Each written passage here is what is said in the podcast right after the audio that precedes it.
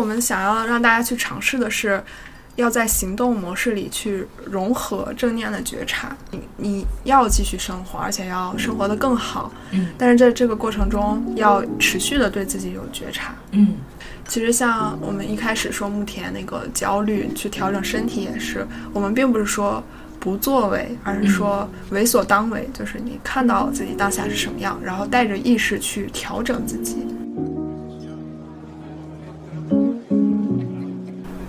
Hello，欢迎收听长途巴士，我是慕田，我是梓潼。然后这一期其实我们想来聊一聊关于正念。梓潼其实是我，其实现在是在北大新院读博士，之前就是在新院读了本科四年，现在是直博五年里面的第一年。嗯，我在的实验室就是正念实验室。嗯嗯，我研究的方向也是正念干预的机制。你为什么会在所有的这些方向里面选择正念这个方向？这个也是比较有缘分吧，就是大概在四五年前，我大一那会儿，啊，我们学校有开展那个正念团体，对我的情绪困扰改善特别特别的显著。嗯，对，其实那会儿我也不太理解这种机制啊、道理这些，我只是直观的感觉到我的情绪有缓解非常多。嗯，而且不仅仅是上课的那几个小时，那个八周里面都过得非常的平静。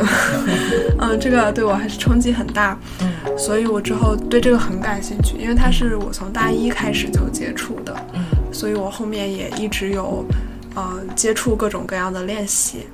我大二的时候，我现在的老板刚好来到了北大，嗯他原来是在另一所学校，我就非常开心，我就直接跟他说我对这个特别感兴趣，我就去他的组里就一直待着。嗯可能就因为待的比较久，嗯就嗯比较有忠心，所以最后他就选了我作为直播，我就可以一直研究下去了。嗯，对，哎，还有哪些方向？就是北大。嗯，还有的话，比如说像认知行为治疗 CBT，、还有专门做精神分析方面的，他们更细的是做人格测评的，嗯嗯，还有其他的家庭治疗的嗯这些。嗯，其实这些也都蛮有意思的，但是可能就正念和我非常有缘分吧。嗯嗯，然后我也是一直就是感觉到这个东西对我的益处，嗯所以就一直有在练习。嗯。嗯，我我记得你之前描述过你的导师的那个生活状态，就他，我觉得那可能是我想象到的一个就是很终极的状态了。嗯，对对，我老板很厉害，我也很佩服他。呃，就是他能维持一个特别特别良好的生活习惯，可能每天十点睡，五点起，然后每天起床之后正念静坐一个小时。嗯然后他平时为人处事也是非常平和，就不怎么生气，而且会很谦虚，不知道他就会直接说不知道，他不会逞强。嗯然后整个情绪状态都很稳定，嗯，而且他，嗯。就他基本上是我们实验室身体最健壮的人。我们这些学生经常身体会出各种各样的问题，嗯。但是他基本上就没有请过假，就是每次都能看到他在那边工作。我印象中永远都是站着工作，他就只有和学生聊天的时候会坐下来，嗯，实在是太健康了。我就很羡慕这种生活状态，呃，可能跟正念有很大的关系。就是他一直是在学习正念，然后一直练习正念，践行正念。嗯，嗯，然后他整个人就活得非常的正念。哎，那就是我其实想问一个特别初级的问题，就是正念和冥想有什么区别？嗯嗯，呃，如果从英文来看的话，他们的英文都是 meditation，就他们没有很明确的分界是哪里啊、就一般在国内，我们说正念是一些比较科学化、规范化的一些练习，然后它里面的成分都是很切实可以分出来的，然后可以进行科学研究的。嗯而且在传播上也是更明确一些的，就是我告诉你你需要练的有哪些成分，然后你需要在这些练习中注意什么，嗯啊、这是比较利于传播的。但是可能冥想它一个范围非常广，很多练习你都可以把它称为是冥想，比如瑜伽中的冥想，然后还有一些宗教的冥想，而且有些冥想中会有一些想象的成分。这个区别也是蛮大的，就比如说你会去想象一个让你觉得放松的场景，自然场景啊，或者是对，就伴有音乐的冥想。但是，一般我们说国内啊，在正念练习中不会去夹杂额外的其他因素，它只是去观察你当下真实的状态，不再去增加别的感受，嗯就只是当下你身体里发生了什么。嗯，比如说瑜伽里面观察自己的身体的嗯。状态、动作，嗯，比如说吃饭，嗯但是很关注到那个味觉，嗯嗯，然后比如说走路，但是感受到那个风穿过身体的那个状态，这些会叫做正念或者叫做冥想吗？对，我觉得这些叫做正念和冥想都是可以的，就它没有哦非常确定的界限。嗯，其实像正念练习里也有很多非正式的练习，嗯啊、只是说有一些冥想的练习，我们会特别明确的在正念中不去练，比如说涉及到宗教，或者说你要增加额外的想象，嗯然后播放额外的音乐，这些可能会非常的少。你在生活中，你去呃正念的进食，你也可以说自己是在冥想的过程。嗯对，只要你是符合一个有意识的把注意力放在当下去觉察，嗯其实你愿意叫它正念，叫它冥想都是可以的。嗯，它没有特别清楚的界限，嗯只是说有些冥想练习是我们在正念的时候不会带领大家练的。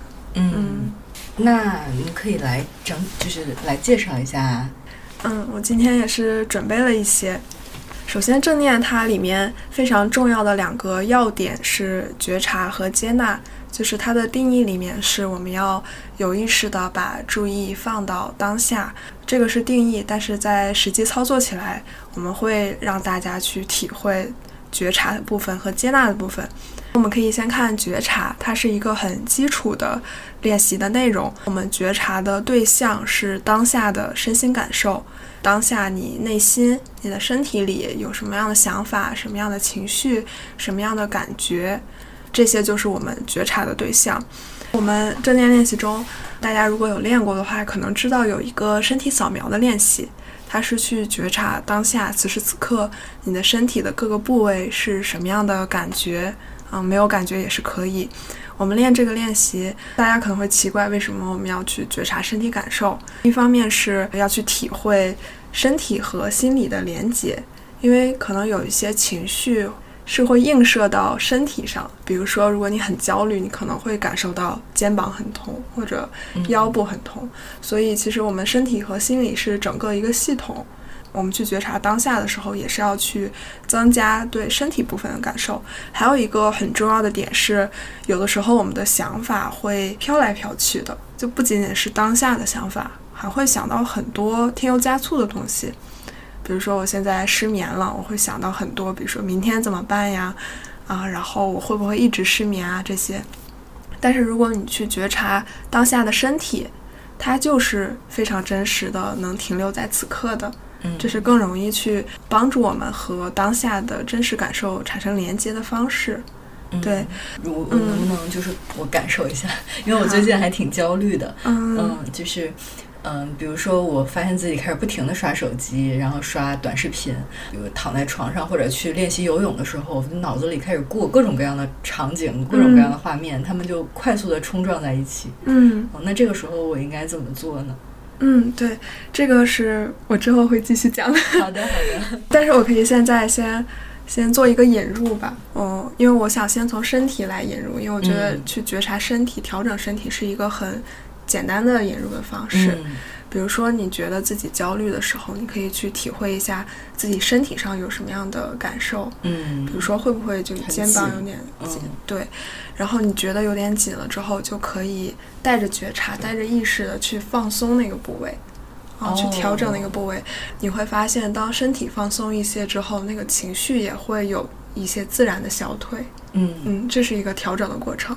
这个是从身体的这一部分嗯切入，不仅是觉察当下的身体，而且是，啊、在觉察之后，可以带着意识的去调整当下的身体。嗯，对，关于你说的想法那一部分，我在后面会非常详细的讲。好。对，因为这也是一个很重要的内容。嗯，我们我们说了觉察，觉察它是非常重要的一个基础，它不仅仅是方法，其实也是正念的一个智慧。嗯，让我们看到要去和当下产生连接。那在这个基础上，就可以去聊一聊接纳。其实接纳，嗯，可以理解为它的一部分就是允许，允许你当下身体所有的感受、所有的想法、情绪状态都可以存在，他们的存在都是被允许的，不去评判。这个不评判不是说不产生评判，而是说你看到当下是什么样的状态之后，去看到客观的事实是什么，就是不偏不倚的去看到当下发生了什么。啊，也不去做负面的评价，也不去做过多正面的评价，因为有些时候，如果我们太强求要正面的评价，可能就会变得很完美主义。嗯，之前我们上认知行为疗法的时候，课上有一个笑话，就老师问大家接纳是什么，然后他说上一届有一位同学说接纳就是实事求是，我觉得这个是有解释接纳的一部分的。嗯。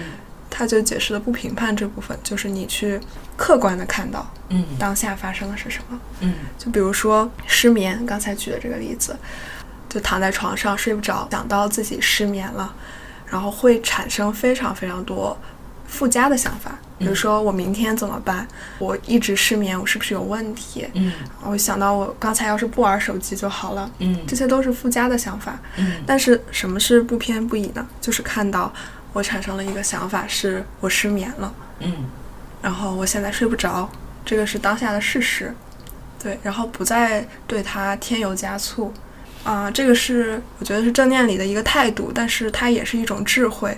我们说到接纳，就会说到非常多正念有关的智慧，可能刚才说的觉察，它是方法的一部分，它也是智慧的一部分。我觉得正念它在一个基础的对当下的觉察上有很多。属于正念的智慧，还是回到那个失眠的例子，就如果你能客观的看到你当下发生的想法，我失眠了，我睡不着了，你其实就切断了你的想法和情绪之间的那个恶性循环，因为很多时候我们负性的想法。会产生负性的情绪，负性的情绪唤起一些过去的和这个想法相关的负性的想法，嗯，然后这个负性的想法又产生负性的情绪，一个非常运作非常连续、非常自动化的一个恶性循环，嗯。但是如果你能看到，如果就问自己当下真实发生的是什么，就把这个恶性循环给切断了，嗯，就像一个多米诺骨牌，你就把它给切断了，它就不继续往下了，对。嗯，这个是非常重要的，而且你会发现，如果你能去和这些不舒服的想法待一会儿的话，不去加工它，不去让它进入那个恶性循环，这些情绪不舒服的情绪，它是能自然的消退掉的。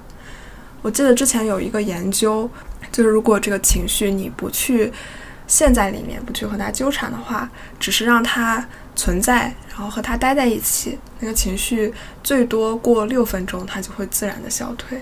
嗯，对，呃，所以我们在正念中会说，你要看到当下真实的发生的想法和情绪是什么，然后可以去和他们待在一起，去耐受一些不太舒服的情绪，然后你会发现那个情绪能自然的消退掉。嗯嗯，这是一个很重要的体验。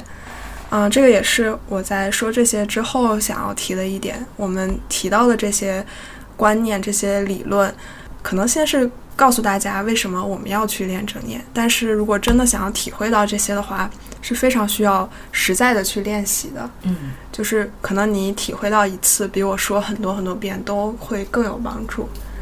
对。从接纳这里延伸出来的一个智慧，就是，嗯，可能和刚才的觉察也是相关的。我们只停留在当下，我们不是活在过去的人，也不是活在未来的人。然后我们不活在过去，就能放下一些过去的事情，然后不停留在未来，其实你就能对自己更有耐心一点。你能允许，其实一些你不想要的东西在当下是发生的，允许自己没有那么快的达到自己的目标。允许这些事情，然后你身边的人按照他们自己的速度去发展，这些是你控制不了的，所以就会更耐心一点。嗯，对，而且这也是也是很重要的，因为你只有当下是可以控制的，你只有当下做的事情是，嗯，真的会开花结果的。但是如果你过多的去想过去，去想未来的话，其实很多过度的东西都是没有用的。嗯对，所以停留在当下，觉察当下，接纳当下，延伸出来的就是不去活在过去，放下过去，嗯，不去活在未来，对未来保持耐心。然后，当我们对未来保持耐心的时候，也会体会到那种不去用力追求的感觉。嗯嗯，我们只会过好当下的这个时刻，不用非常费力的去追求未来一定要发生什么。对，其实这个是一个怎么说呢？就有点像我们正念中不会和大家说要去追求平静，因为我们一开始说的是，嗯、允许任何的状态存在嘛，嗯就是其实你不平静也是可以的。嗯但是你在练习的过程中，真的按照这些要点去做的话，会发现自然而然就感到平静。嗯所以其实做事也是这样的，就你不去用力的追求未来会发生什么，然后只是做好当下可以掌控的事情，也自然会发现，在未来你可以获得更好的结果的。嗯，是这样的。说起来可能有点教条，但是它是正念中的一些智慧。然后我觉得大家可以在练习中自己去体会，就是其实大家在正念中的收获，也不是所有人都一样的。啊，所以很重要的是自己去练习，去体会正念带给自己的是什么。嗯，对，好神奇啊！我觉得有一个很大的智慧是，呃，有一些情绪，比如说平静，不是追求来的，对，嗯，就是有一些东西你，你你你要是想获得它，你得不是奔着它，对，嗯然后你才有可能能抵达它。对，是的，是的。其实我们真的能掌控的只有当下的此时此刻。就如果要说的话，未来也是由无数个当下组成的。嗯，对，我们也要过好当下，才能走到未来。所以我觉得，就很多人会说，这个不仅仅是正念的智慧吧，就它也是人生的智慧。嗯，嗯嗯，对。你的体会是什么？我我自己很受用的一点是去耐受那些不舒服的想法和情绪。嗯我们刚才说，啊、你去停留在当下，允许当下，你可以去切断那些情绪和想法的恶性循环。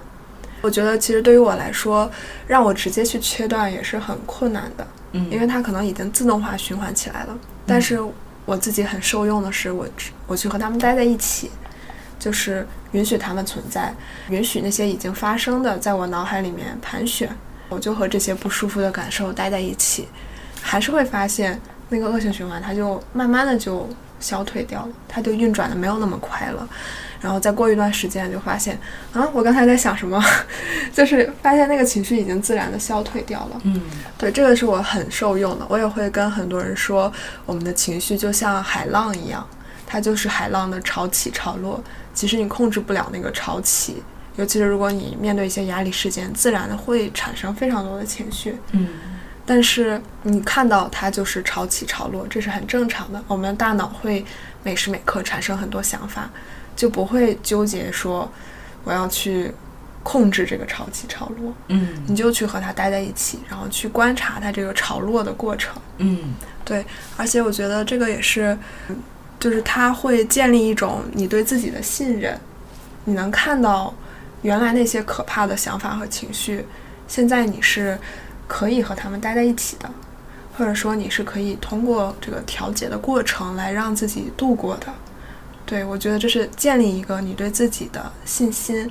我我其实如果自己评价自己来说，我其实觉得自己还是有一些勇气的。嗯但是我能够察觉到最近，嗯，比如说当我特别焦虑的时候，我的第一嗯反应其实是逃、逃避它。嗯当我发现自己很焦虑的时候，我我首先就是那种感觉是信息充斥了自己的脑子，嗯，嗯。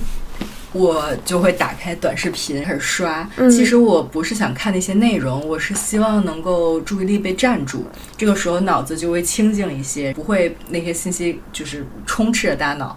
我一旦停下，我的脑子就开始有有各种各样的一万种信息在打架，嗯，我就很恐惧那种状态。所以其实我在不断的延后那个节奏，嗯嗯，就延后那个那个信息乱撞的那个时刻。嗯嗯，直到他可能是到了深夜，已经要睡觉了，困得不行了，然后再上床，这个时候还是会体验到那种冲撞的，以及会体验到更大的焦虑和自责。嗯嗯，但这个时候，比如说，如果我现在放下手机，然后嗯我、我确实真的很焦虑，但是我坐在这儿，然后嗯我跟我的焦虑待六分钟，嗯，也许万一它会消退呢？嗯，嗯对，对，这个也是我接下来想想要继续去说的。嗯嗯，就其实我觉得我算一个非常温和的，可能有点躺平的正念练习者。比如说，如果我去带领练习的话，我不会特别强调你一定要和自己所有不舒服的感受要打架。嗯嗯，因为我会觉得确实有的时候比较累，可能这种时候你稍微注意力被占掉一点，这个是可以的。我觉得正念练习它还是需要你有一些基础的能量在的，你能去看到自己。嗯对我觉得还是很重要的一点，就像刚才我们先说的是觉察，嗯很重要的一点，先觉察到自己的状态。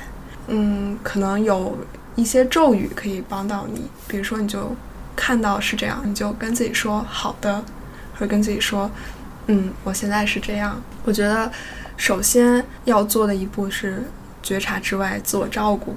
嗯对，其实正念里面它也会有自我照顾的成分，就不是说，其实像我刚才说的去耐受不舒服的情绪，我觉得那个也是建立在你第一步的自我照顾上的。你既然看见了自己真实的状态是什么样的，有一些自我照顾，去看到其实自己是非常累了嗯啊，是需要从原来的那个焦虑的状态中摆脱出来的，那个状态对自己是压力非常大的。嗯就我去看短视频也是一个自我照顾的过程。嗯这种觉察和自我照顾，就能让你很直接的那些情绪缓解一些。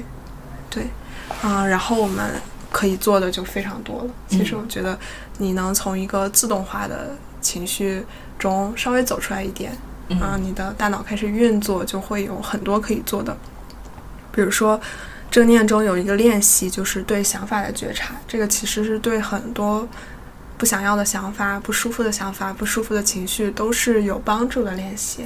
我也很推荐大家去练习对想法的觉察。我看到一本书里，它对这个练习的副标题是“温柔的消融内在的喋喋不休”。温柔的消融内在的喋喋不休。对，是的。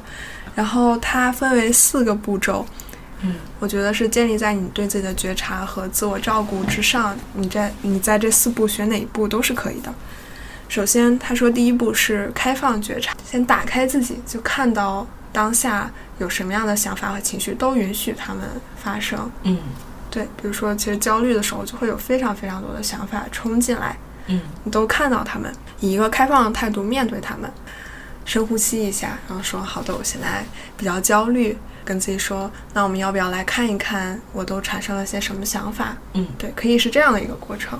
第二步是觉察到这些之后，告诉自己自己的想法只是想法，它是不等于现实的，它也不等于我。有一些可以辅助的练习，比如说火车练习，你想象那个想法是在火车的一列一列上贴着的，随着火车的走过，这些想法也飘过。哦对，还有云朵的练习也是这样。你想象那个想法是附着在云上面，随着云飘过，想法也飘过。有没有一种叫弹幕练习？然后弹幕就过啊，可以的，可以的，可以的，这个也很好。其实很多大家可以 DIY 的地方，嗯 还有你可以坐在台下看自己的想法一幕一幕的过去，嗯这也有点像那个弹幕。嗯嗯，其实我觉得这个也是建立在你那个情绪稍微消退一点，就刚才我们说的，脑子就开始运作，你就能看到我的想法是不等于我的，它不是当下的现实。然后可以去觉察一下想法对自己的影响。其实这两步都是去把你和想法脱离开，就你可以感受到吗？其实你是在一个外部的视角去观察自己，然后你去观察想法对自己的影响，也是一个外部的视角。嗯可能有些人会说这个是一个 理性化的过程，你呃只是去想这个想法对自己有什么影响，嗯，但是我觉得对于那个时刻来说，它是能帮你脱离的。然后这个在 ACT 里面叫做认知解离，可能在精神分析里面解离是一个不好的词，但是在 ACT 里面它会对应认知融合。那个认知融合，你和你的想法和情绪是完全的揉杂在一起，没有办法脱身的。你分不清哪个是自己，哪个是想法，哪个对是嗯对对，现在我们就要通过一些方法来把你和那些想法、就粘稠的想法分开。嗯就你从外部去看它一个一个的飘过，看到它不是事实，看到它对自己产生什么样的影响，嗯就已经产生了影响。比如说，你就有一个想刷手机的冲动，嗯或者就是觉得很孤独的时候有想要进食的冲动。最后一步是去看到、去判断想法的真假。就一般到这一步的话，你的很多认知就开始运作起来，你就能看到有些想法是不准确的，比如说有一些很经典的那个认知偏差，比如说我是不好的，然后我是不够被爱的，然后我是很孤独的，类似这样，你就能看到其实他们是不准确的。这个就是一个对想法的觉察。其实我觉得，与其把它分成四步，其实在开放觉察和自我照顾之后，你去进行哪一个都是可以的，就看哪一个对你是有帮助的。嗯就可能对于以前的我，我会觉得去觉察那个想法的列车是特别有帮助的。嗯对于现在的我，我会觉得去觉察想法对我的影响是更有帮助一些的。它就会因人而异，因时而异。对，嗯，但是这些智慧都是共通的。嗯嗯，就刚才我们说的这些，你都可以去找一些适合你的。如果你是一个特别理性占上风的，你就可以在觉察和自我照顾的基础上去判断一下我的想法是不是真的，就列一些证据嘛。嗯你看到它是假的了，就自然有所缓解了。像我们实验室做正念研究的话，也会提出机制嘛。其实我在刚才没有说，但是基本上它就融合在这个里面了。我们提出的四个机制是活在当下、为所当为，这个刚才有说，去觉察当下；还有是减少情绪驱动行为和情绪回避行为。这个其实刚才也有提到，情绪驱动行为和情绪回避行为，大家顾名思义，它你当下产生了一个情绪，自动化的、冲动的就要去做些什么事情，嗯。比如说啊、看手机啊，嗯或者压抑掉啦，嗯。想要进食的时候就马上去吃，嗯。就减少这样的行为。呃，这个也是刚才我们说的，我们去切断情绪和想法，就内在的那个恶性循环的多米诺骨牌之后，它自然就会切断了。嗯。第三个是去耐受不舒服的情绪和状态，对这个刚才我有详细说。然后第四个去增加你的认知灵活性，这个可能是一个专业词，但是其实大家也可以从刚才对想法的觉察去看到，当你那个情绪稍微下去一些之后，就能从认知上做一些工作，比如说你能把自己认知解离，从认知中脱离出来，然后你能去判断那个想法是真是假，你能去找到一个更合适的应对的方式。对，这个就是提升认知灵活性。所以，就从我刚才说的那些要点，或者是从这四个要点来理解正念的作用，都是可以的，共通的。嗯，对你刚刚说的，嗯，实验室的机制，这些机制的作用是什么呢？嗯，我们实验室提出这个机制是为了做研究嘛。嗯一方面是跟学员讲，一嗯更重要一方面是我们要去探究这四个机制，嗯、是不是在正念干预的过程中起效的。嗯比如说，嗯、我们去给一批学员做正念干预之后，对不舒服情绪的耐受有提升，嗯这个在前面之后，他的正念的水平还有焦虑、抑郁的情绪有缓解。哦对，这个就相当于是做一个机制研究。嗯，哎，那如果从现在的结果来看，嗯，这四个方向里面哪一个会更有用？他们都是共变的，他们都会有用，而且他们的变化都是差不多在同一时间点。我们还没有做机制之间的对比，嗯我们就还是一个一个机制的研究。嗯然后机制的对比可能后面会慢慢开始做吧。嗯对，因为机制的研究还是蛮漫长的。嗯。我昨天跟一个朋友聊天儿，嗯提到他说，心理咨询其实有很多流派，有嗯两百五十多个流派，嗯嗯、但实际上最后发现这两百五十多个流派都有用。嗯、虽然他们的他们甚至有一些方法是互斥的，有些认知可能有一些嗯、不一甚甚至有一些冲突的地方，但是他们都有用。嗯、我就在想说他们。也许他们底层是有一些更深化的共通性的，比如说建立关系，在嗯关系里面大家能够产生疗愈的作用，就是本身是关系带来的疗愈，而而上层的那个只是做法。嗯嗯，就你刚刚提提到的这些，我甚至觉得，当我们察觉到自己有这样的情绪的时候，其实它已经起到了很大的帮助。对对对，嗯嗯，就不仅仅是就是底层的帮助的变量，嗯比如说就是去觉察情绪、觉察当下，而且你能获得的那个效果，或者就大家起效的那个原因也是很有差异性的，嗯，或者说不是那么能说得清楚的。嗯对，比如说对于我，我觉得去耐受不舒服的情绪对我很有帮助。我觉得认知灵活性对我没有什么帮助。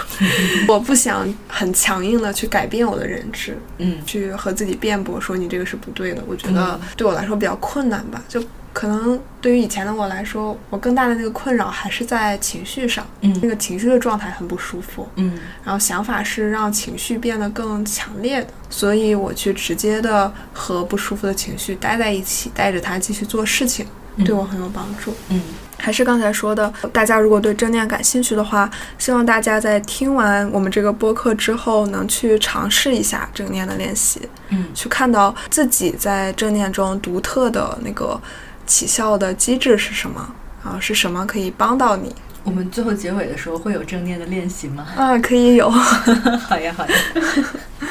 然后我再说一些更理论层面的吧，可能也会大家也会感兴趣。我们可以说一说认知行为疗法它的一个发展的历程和正念也是有关系的。二十世纪初的时候，最开始的是行为疗法，斯金纳还有华生，他们说你给我一打孩子，我就能通过行为疗法把他把这些孩子变成你想要的任何模样，通过强化和惩罚，嗯，来塑造个体的行为。到后面，贝克他本来是学精神分析的，在精神分析的基础上，他发现，就你直接去挑战人们的认知是对美国人更有用的方法，然后他就发展出来了认知行为疗法。就是说，我们之前有提到，它是有一个认知、情绪和行为的三角，你去改变其中的一个，比如说改变认知、改变行为，撬动这整个三角的积极的改变，嗯，然后让你整个人的那个系统就有就有积极的变化。然后在这个之外是第三浪潮，就包括有正念、ACT、ACT 它是接纳承诺疗法，还有辩证行为疗法，他们会更强调说不去改变情绪，而是说去接纳情绪，而是调整和他们的关系。正念最早的创始人是卡巴金，他是一个好像是一个印度裔的美国人，他也是有一些佛学修炼的经验才提出的正念这件事情。我也去找了一些佛学里面他怎么讲正念，佛学经典里是这么写的：若念、随念、重念、意念，不往不虚。我不知道我念的对不对，如果不对，请指正。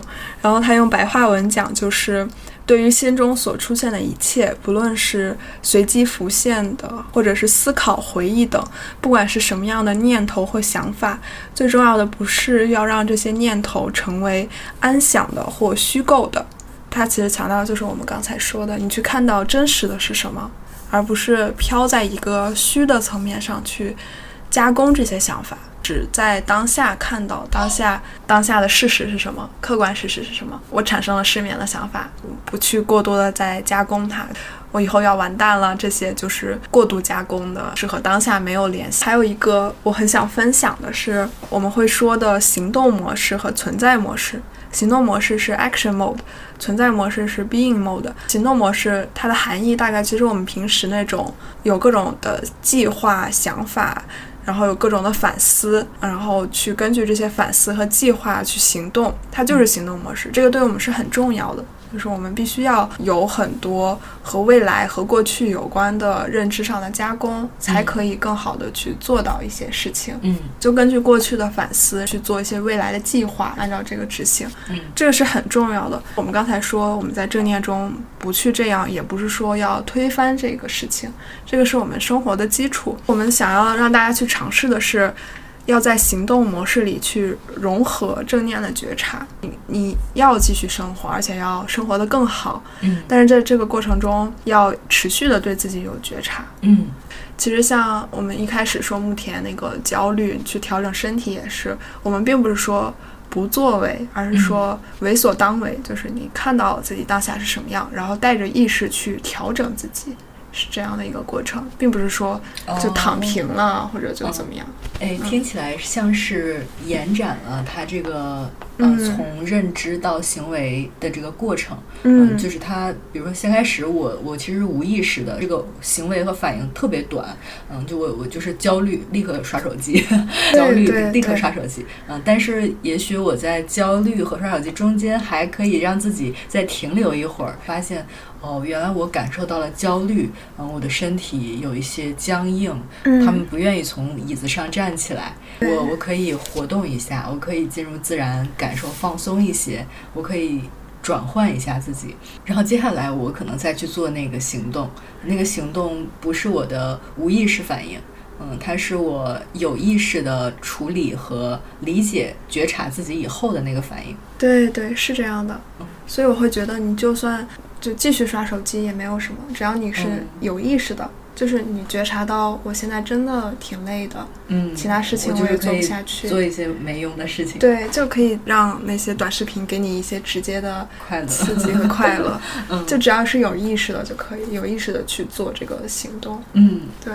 然后刚才你说的，在在认知和行为之间有一些反应的空间，这个也是一个不仅在正念中会说吧。弗兰克写那个活出生命的意义，就在我的墙上贴着他的话。我我一开始学心理学就是看了他的书，那本书还是很震撼我的。嗯，他里面就说的一句话是我有有记住的。嗯，你可以在你的觉察和反应中就停留一些空间。嗯，在那个空间里面，其实可以加工非常多的东西。嗯，那就不一定马上就要去反应。其实我也能理解，对于有一些有焦虑或者抑郁困扰的人来说，他必须要马上去反应，他是很难受的。所以我也会说，你在觉察到自己当下是什么样的时候，可以给自己一些自我照顾。嗯，自我照顾就能很快的让你那个情绪稍微消退一点。再在这个基础上，你可以去体会一些正念的智慧，比如说你去耐受那些还是不舒服的情绪，但是其实这个情绪没有那么强烈，你去耐受的话就没有那么困难。正念它不仅仅是一定要硬着去和一些东西对抗。哦，我我正好就墙上贴着那句话，然后我我可以念一下。嗯，就是在刺激和回应之间还留有一些空间，这个空间允许我们以自己的意志去选择我们的回应的方式。我们所做出的回应包含了我们的成长和自由。正好我们把它找出来了。然后我突然发现我这边有有几本书，就是跟正念有关的。一本叫《八周正念之旅》，我还挺喜欢这本书的。那我先跟大家推荐一下这个《八周正念之旅》吧。好，就我最开始练正念之后读的也是这本书。我觉得像认知行为疗法、正念，还有 ACT，还有 DBT。这些疗法它很好很好的一点是，它会有非常多的自助书、自助的工具。其实你完全靠自己去看这些书，可以学到非常多的。这个八周正念之旅，它就是一个做的非常好的自助书，它里面的内容非常的详细，而且它会有很多那种 Q&A 的小的那种标签一样，会有一些初学者或者不太明白的人问一些初级的问题，他会回答。跟着这个学能。很清楚的去了解到正念到底是干什么，而且它里面还留了非常多的空白，就是填空啊或者表格，是可以让你自己去填一些内容的，就是一本做的很完整的自助书，所以我觉得非常棒。在一开始学的时候，能有一本这样的自助书去帮助自己是很好的，所以很推荐。我觉得有这样一本书，然后嗯自己去练习，然后网上。比如说，像我们实验室的公众号叫“正念研习”，我们上面也会有一些免费的音频。就其实练正念并不是一个一定要付费做些什么的，就是有很多自助的资料是可以去使用的。但是如果比如说你想要跟随着老师去学，因为跟随着老师，你可能能收获一些更额外的东西，就是这个老师他自己的经验会让你对这个体会更多一些。还有比如说你想在一个团体里面去学，能学员之间能互相的鼓励、互相的支持，能帮助你更好的坚持下去。答疑解惑是可以去参加一些正念的学习的团体的。我发现我之前看过，嗯，一行禅师的《正念的奇迹》这本书，嗯，呃，然后我我刚才看到里面有一些有划线的句子，我想跟大家分享。嗯，他在讲。正念的时候，他其实用橘子吃橘子这件事情举例。他说，一个橘子有很多瓣，如果你懂得好好吃，哪怕是一瓣，你大概会懂得好好吃整个橘子。但是如果你连其中的一半都不会吃，那么你是不懂得吃橘子的。然后他对于正念有一个理解，他是这么定义正念的。他说：“我将用正念这个词来指称对当下的实相保有觉知。”嗯，其实他就是很强调觉察的那个过程。对对对对，嗯，我们其实也可以聊一聊正念饮食。我觉得也是很多人会对这个感兴趣。哦，我觉得，因为它饮食是日常生活中非常重要的那个部分嘛。嗯，其实就像刚才那个书里面，大师他很强调觉察。我觉得正念饮食它也是我理解的核心，它就是建立在你对一些本来你没有那么多觉察的事情上，然后你对这个事情有很充分的觉察之后，然后再冒出来很多想法啊或者智慧。嗯。就比如说，有些正念饮食的练习中，它会增加一些你去想这个食物它从源头到你的餐桌是什么样的过程哦，让你从另一个视角去看待这个食物，嗯，它是怎么被加工出来的？可能在这个过程中，你和食物的关系就会有些变化。就原来你只会觉得，啊，我吃东西是为了让我自己快乐，但是你现在看到，我们都是在一个大的。自然系统里或者社会系统里面运作的这个食物，它被做出来是有人付了很多努力，食物自己也付出了很多努力，包含了很多自然的馈赠，才到你的餐桌上的。嗯，这样改变一些你和食物的关系，这个也是很重要的吧？我觉得，因为其实你一辈子都要吃饭，如果你能看到自己食物是什么样的关系，其实你吃起来就会感觉不太一样了。嗯。我可以分享一下我自己练正念饮食。嗯，就其实我们一般正念进食的话，会选用一些天然的食物，就比如说葡萄干这样的。嗯，哦，然后你会仔细的去觉察它带给你的五感的变化，视觉啊、触觉啊、嗅觉啊都会有变化。然后我有一次我家的葡萄干用完了，我用了那种早餐会有的那种小蛋糕。嗯，我用那个做觉察。练习的过程中会让那个食物在你口中停留嘛？就你要去觉察那个对你味道的刺激，还有你想要吞咽的冲动。嗯，然后我就让那个小蛋糕在我嘴里停留，我觉得特别的痛苦，因为那个蛋糕其实本来很好吃，但是它在你嘴里停留的时候，就会感觉到非常非常浓郁的那种人造的糖精，对味道。我之后就是戒糖了吧，差不多。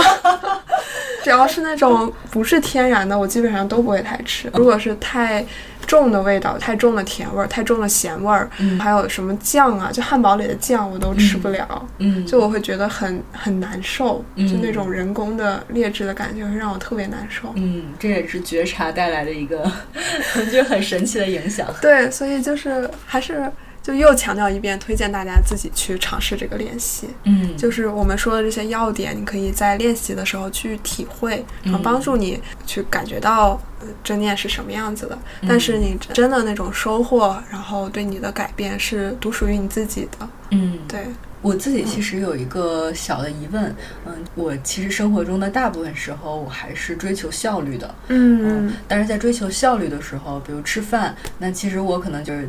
一天里面是好好吃一餐就不错了，嗯，剩下的时候要么点外卖，要么自己就随便从冰箱里拿个西红柿，拿个黄瓜就吃了，嗯，然后甚至就都不会走到我的屋子里，就甚至在洗手 洗手池旁洗完就吃了，嗯。嗯，正念他是希望他的理想状态是人的每一刻都以非常非常宁静的这种察觉的方式，还是说它是有一定比例的？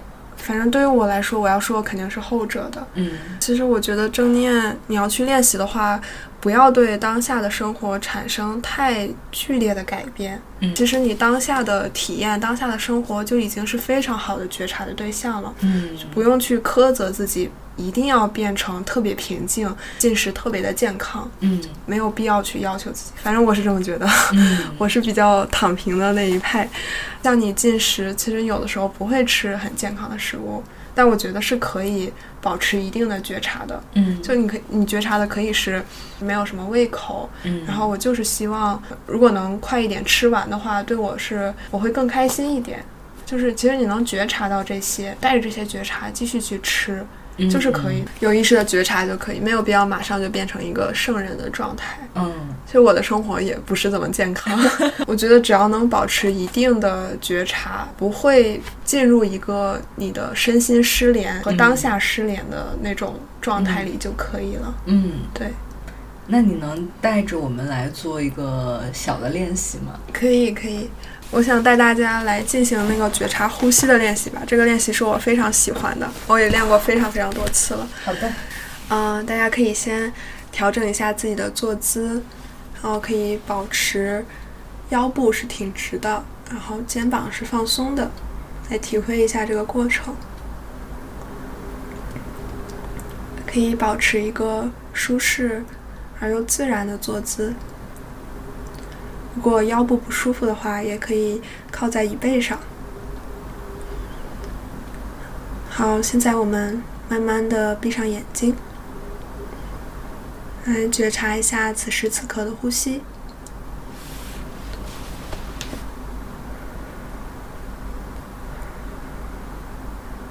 去体会一下伴随着呼吸腹部的起伏。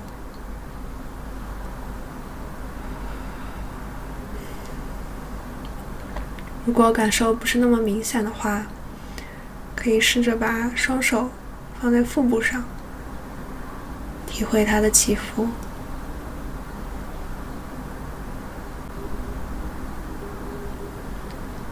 我们再来感受一下，伴随着呼吸，鼻腔的感觉，胸部的起伏。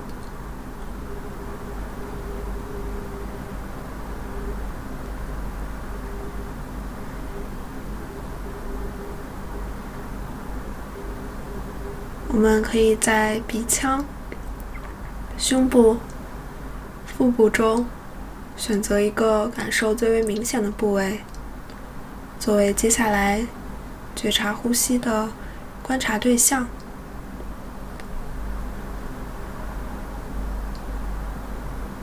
我们来体会一下此时此刻的呼吸。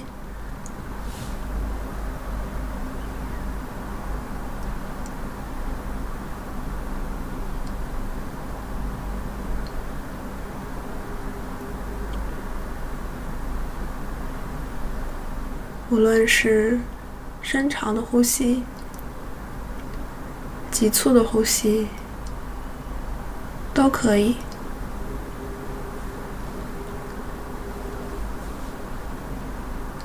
都允许它们存在，不需要刻意的去调整或改变它们。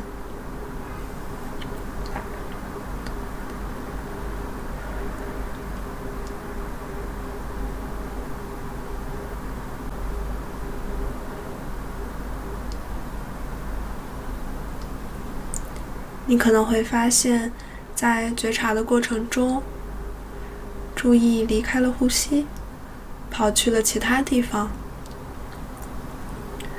可能去听声音，可能产生了一些想法、情绪，这都是很正常的。当你发现之后，不需要苛责自己，只需要简单的留意一下刚才注意去了哪里，再重新将注意放回到呼吸上。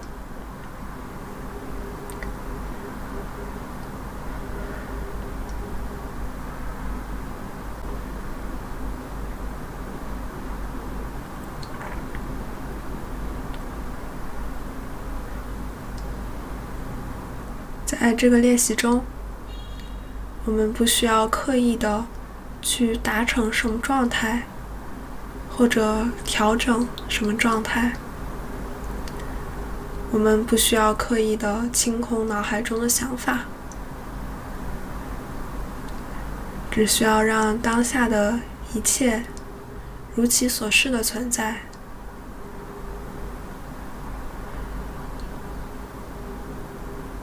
无论是什么样的呼吸，都可以。如果注意跑开也没关系，只需要一次一次的带着觉察，将注意重新放回到呼吸上。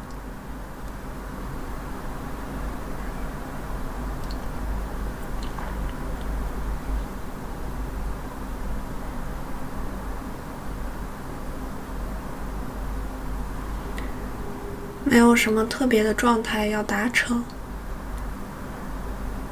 没有什么特别的事情要去做，只需要允许当下的一切发生和存在，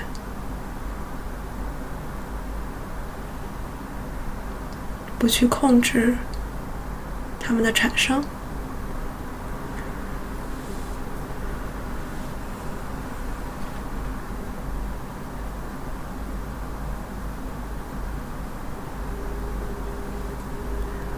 好，我们最后再来觉察自己三个呼吸。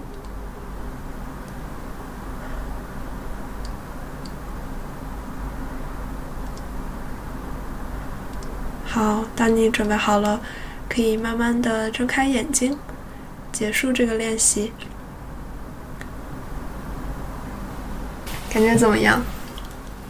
我刚才最开始的时候，我整个过程中脑子可能得过了十几二十条想法。嗯，没关系。嗯，而且我觉得他们的那个频率也是有变化的。嗯，就刚开始的时候频率特别快。嗯嗯，我先开始想到了 我前两天在鸟巢外看五月天的场景，想到了我这周小呃初中聚会跟一个医生的朋友聊他的他讲的故事。嗯。然后想到了我最近去游泳，我的泳姿在水里的那个被教练指正的泳姿，想到了各种各样，就他们无厘头的就全部都出现了。嗯嗯嗯。但是每一次当你说。没关系，嗯，就是察觉和接纳它的时候，我就把它想象成一条弹幕在眼睛上面过掉。我明显感觉后半程比前半程的那个频率要低了，它可能一会儿才过一条，可能又过了几秒钟才会过下一条。前面大概是三条三条的过，虽然很短，但是我觉得自己有一些平静。对对对，其实我也希望是这样，就是你那个平静和想法频率变低，也不是你刻意控制的。嗯，对，它就是你在。自然的那个允许的状态下，它自然会发生的，就会变得平静。嗯，对，其实有很多很多想法，这是特别特别正常的。就我们大脑就是一直在运作。嗯嗯，就是你看到自己的想法跑开了，就没必要苛责自己，就再回来就行。你在觉察呼吸的时候，脑脑子跑开了，注意跑开了，就一次一次的回来，就不停的重复这个简单的过程。嗯，而且在重复的过程中，不去苛责自己，我怎么又想到那些事情，啊，我怎么又这么这么样，就可以，对，就是保持着这样一个心态，然后一次一次重复这个简单的过程，它就是会自然的让你平静，让你更专注，让你更放松，对我。之前看到一个说，你去这样充分的去正念练习五分钟和深睡一个小时的效果是一样的。我自己是能感觉到，你去做一个短暂的练习是对你是特别能放松我的，嗯，而且不仅是脑子，还有身体。它里面这个腰直肩松，我也觉得是很放松的一个姿势，放松效果是很显著的。嗯，对我也希望，其实你刚才说。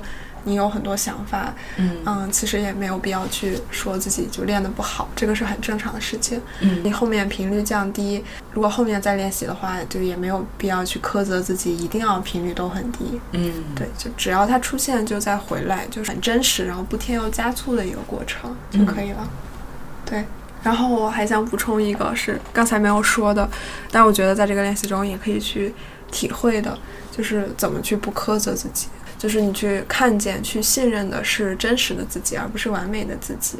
我们所有人都是不完美的，就是即使是做一个这么小的练习，就几分钟，注意还会跑开非常多的地方。嗯，但是这就是很正常，这就是真实的自己。嗯，真实的自己本来就是有力量的，就是可以信任的。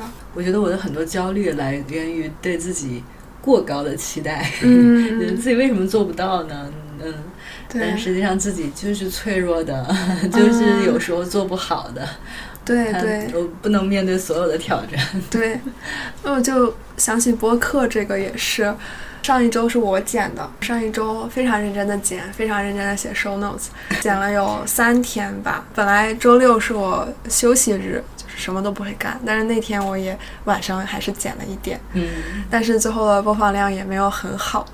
嗯，对，我觉得这个也是对我是一个练正念的过程吧。嗯其实也是认知灵活性能加入进来，就能看到其实这个。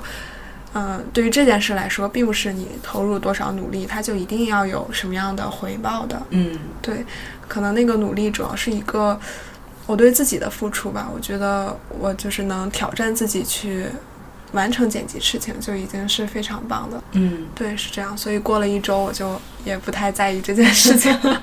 我们还是会继续做下去的。对对对，但是我就是说，那个也可以是一个正念的过程。嗯嗯，就其实你在练习的时候，你也不一定最好肯定是要坚持每天的练习，嗯但其实如果你能，嗯，在练习中体会我们说的这些概念，然后说的这些过程，然后你在嗯日常生活中任何事情都去进行这个过程，它就是会有帮助的。嗯它是一个整体的那种生活的智慧。嗯可能在心理学里有很多研究说这是一个很有用的方式，嗯然后大家可以去尝试的。